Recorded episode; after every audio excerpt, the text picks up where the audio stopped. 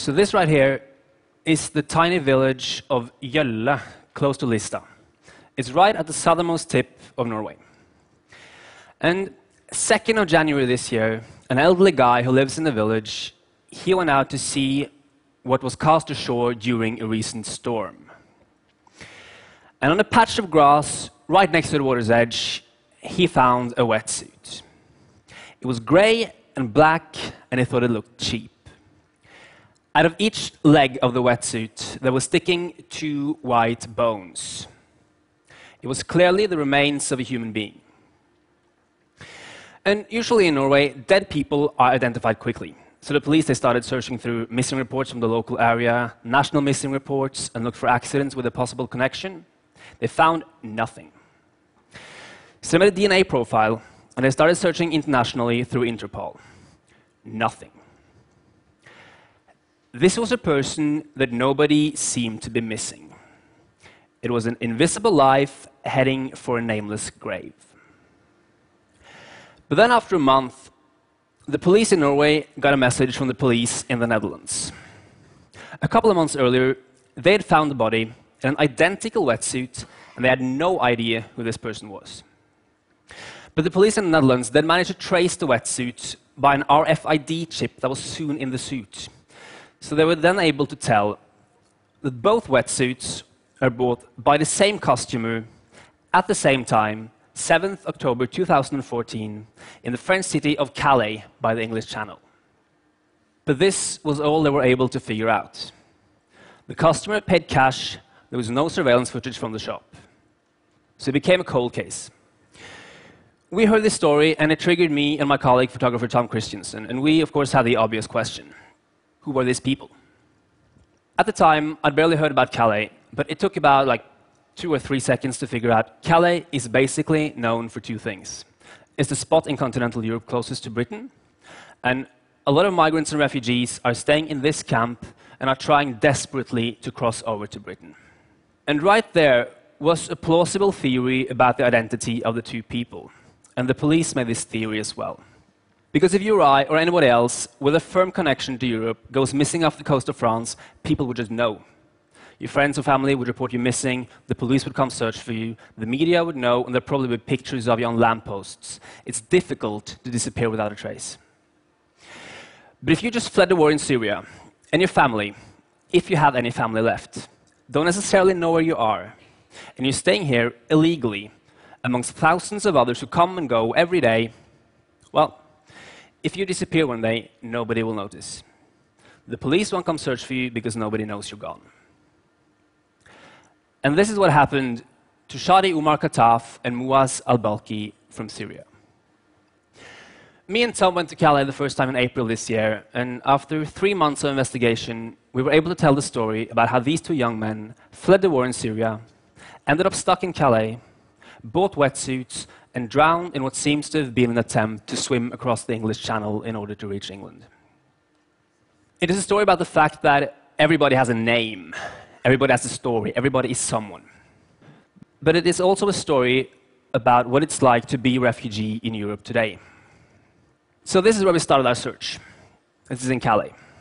Right now, between 3,500 and 5,000 people are living here under horrible conditions and has been dubbed the worst refugee camp in Europe.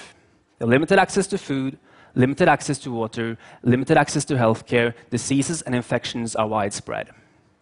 And they're all stuck here because they're trying to get to England in order to claim asylum.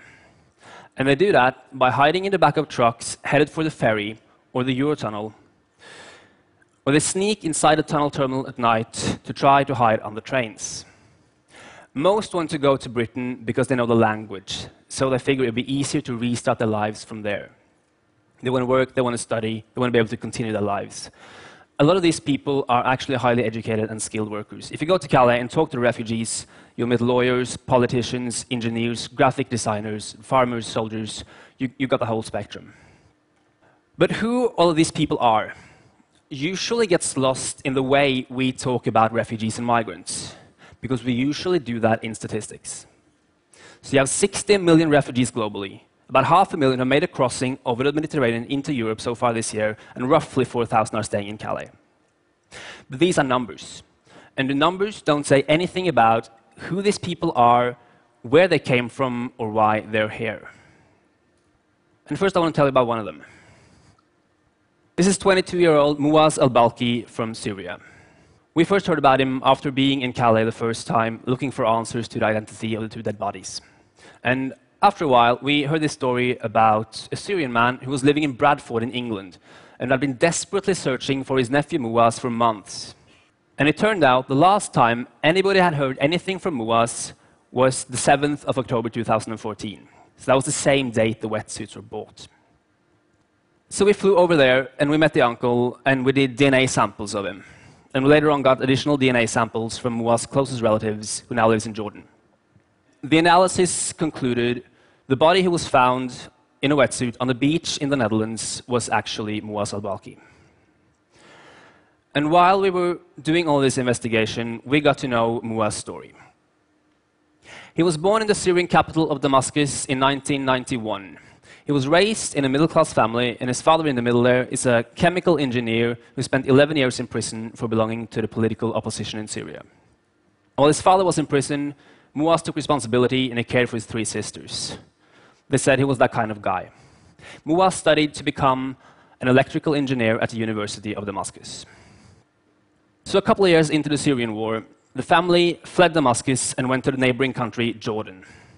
Their father had problems finding work in Jordan, and Muaz could not continue his studies. So he figured, okay, the best thing I can do to help my family would be to go somewhere where I can finish my studies and find work.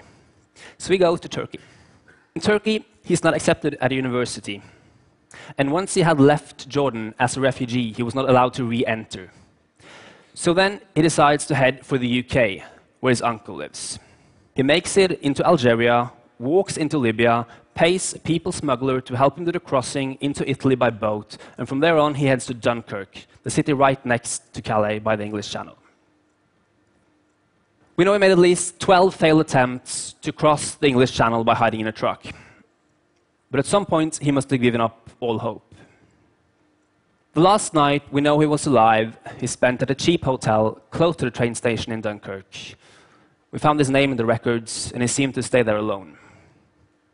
The day after, he went into Calais, entered a sports shop a couple of minutes before 8 o'clock in the evening, along with Shadi Kataf. They both bought wetsuits, and the woman in the shop was the last person we know to have seen them alive. We've tried to figure out where Shadi met Muaz, but we weren't able to do that. But I do have a similar story.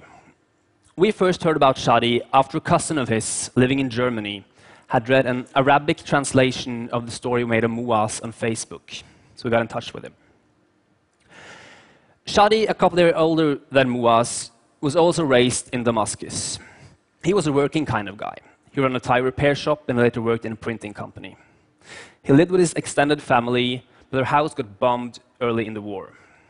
So the family fled to an area of Damascus known as Camp Yarmouk. Yarmouk is being described as the worst place to live on planet Earth. They've been bombed by the military, they've been besieged, they've been stormed by ISIS, and they've been cut off from supplies for years. There was a UN official who got in last year, and he said they ate all the grass till there was no grass left. Out of a population of 150,000, only 18,000 are believed to still be left in Yarmouk. Shadi and his sisters got out. Their parents are still stuck inside.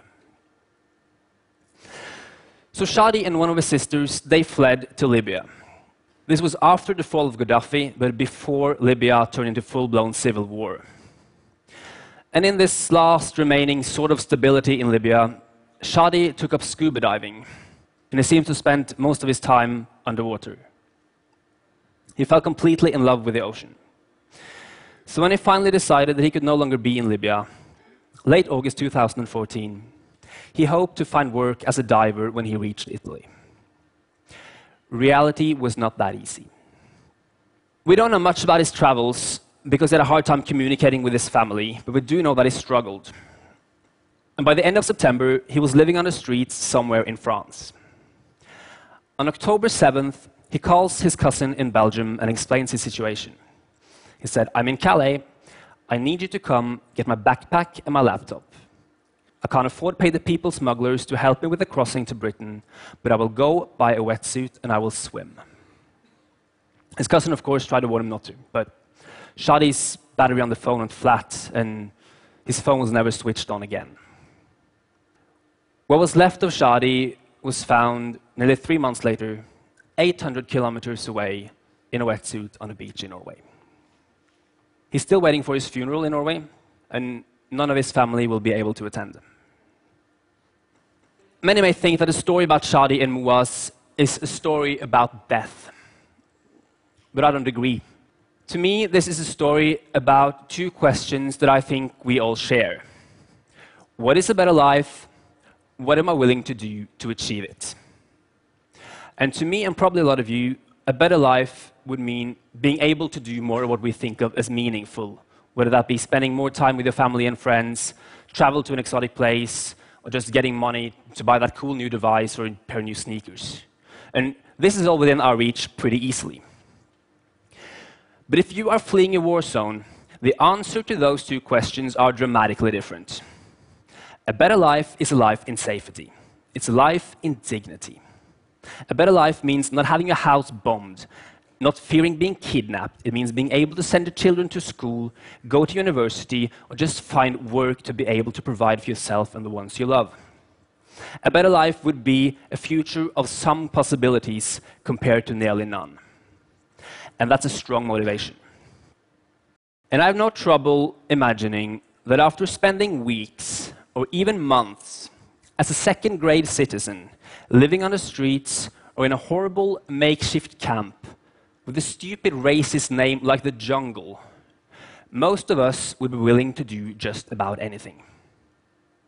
If I could ask Shadi and Muaz the second they stepped into the freezing waters of the English Channel, they would probably say, this is worth the risk because they could no longer see any other option. And that's desperation, but that's the reality of living as a refugee in Western Europe in 2015. Thank you.